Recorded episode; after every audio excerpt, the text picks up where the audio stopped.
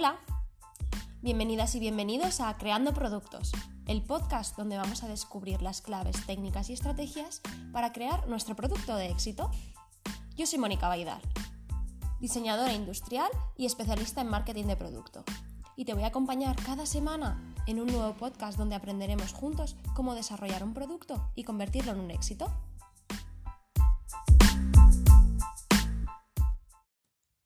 Esta semana hablamos de la personalización. Es una tendencia que ya lleva muchos años entre nosotros y que no es algo novedoso, pero que es indispensable para todas las marcas de hoy en día. Es algo que marca la diferencia y hace conectar a esa marca con su público.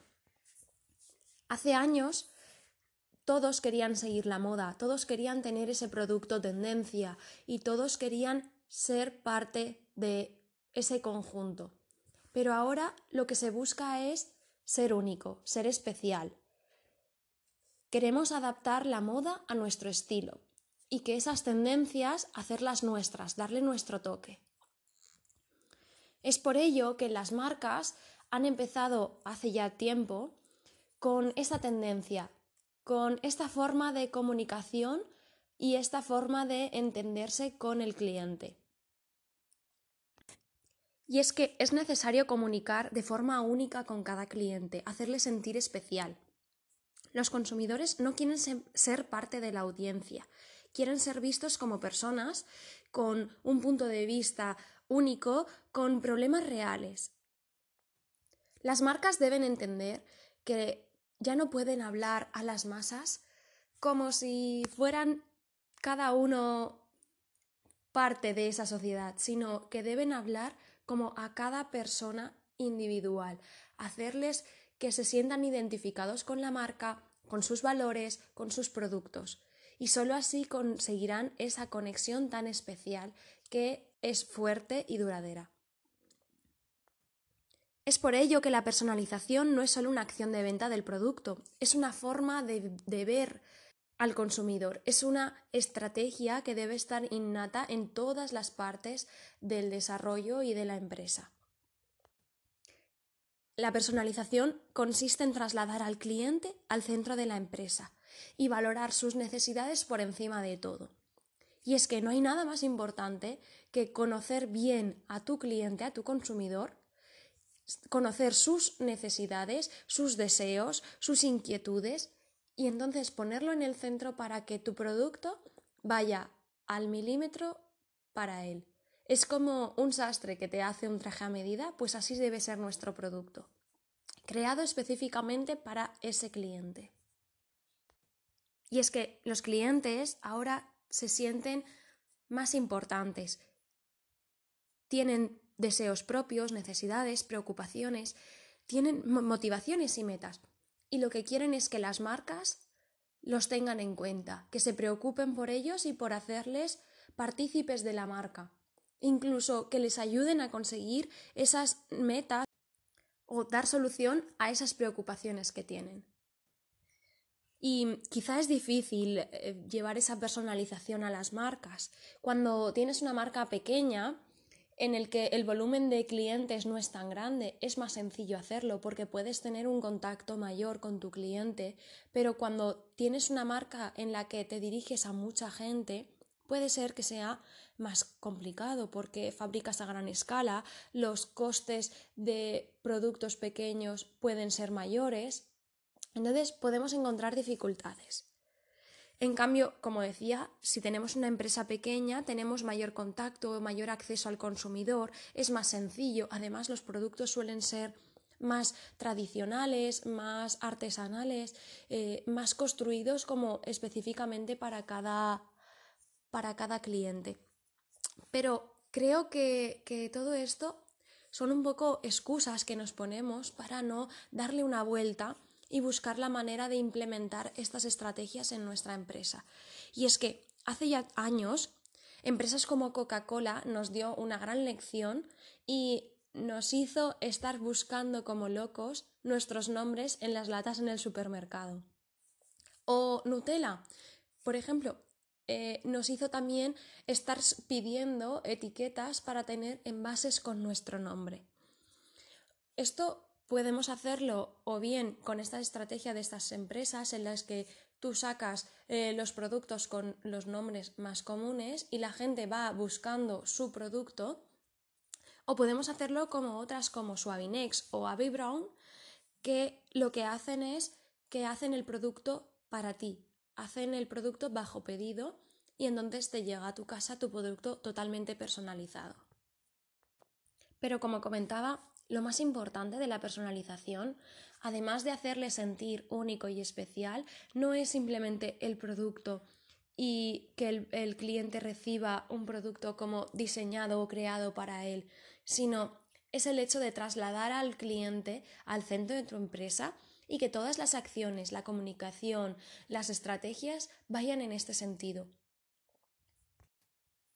Vale, pero ¿y si tengo un producto y no puedo personalizarlo como tal? Es decir, tengo una cadena de producción en la que mi producto sale ya terminado y no puedo implementar un retrabajo en medio o los costes son muy elevados y no puedo permitirlo.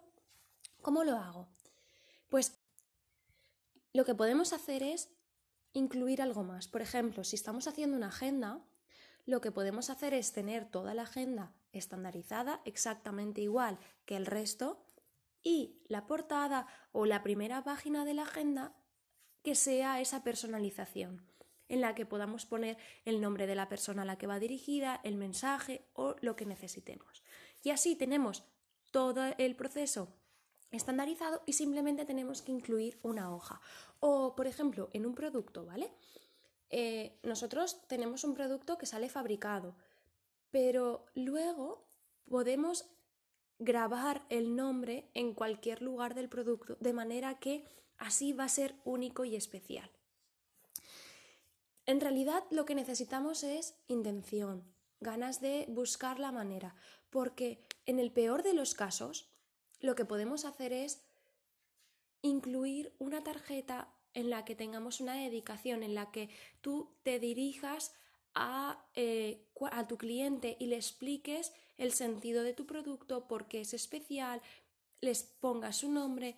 Son pequeñas claves que puedes hacer para conectar con tu cliente y hacerle sentir que tu producto está hecho para él y que es único, que es exclusivo, que no es un producto más, que ese regalo ha sido hecho con amor, con intención, con sentido. En mi opinión, la personalización se tiene que empezar desde el principio, desde el concepto. Hay que hacer un cambio de mentalidad, un cambio de estrategia, analizar bien qué necesita nuestro cliente, qué es, cuáles son sus inquietudes, sus necesidades, y entonces así conseguir obtener un producto hecho a medida. En cuanto a percepción del valor, cuando compramos un producto que es personalizado, sentimos que tiene más valor y que seríamos capaces de pagar más incluso por él que un producto que todo el mundo puede conseguir el mismo. Además, cuando hacemos un regalo, siempre sentimos que una persona que nos ha regalado un producto personalizado como que ha puesto más dedicación y le ha puesto más amor y más intención al hacernos el regalo. Se ha calentado un poquito la cabeza para conseguir que ese regalo fuese especial. Y simplemente el hecho de que cuando haces un regalo que a la otra persona le guste y le enamore, hace que conectes mucho más con esa marca. Es como que te lo ha hecho más fácil y fidelizas más fácilmente.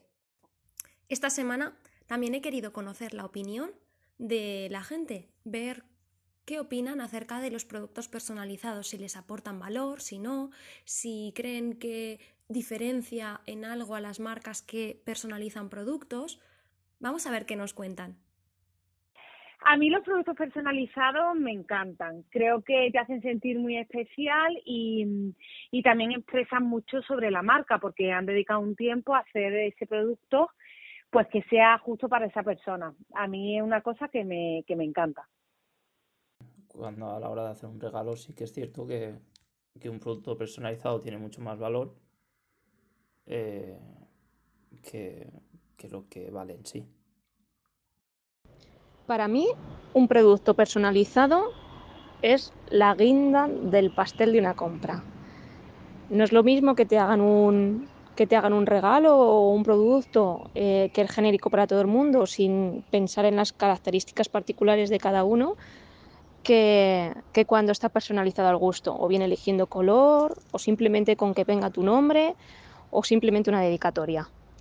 Eh, el valor que le doy a un mismo producto con solo el hecho de que tenga algún tipo de personalización aumenta al doble. Bueno, pues eh, yo lo que opino es que es, mucho mejor que, que, otro tipo de producto, ¿sabes?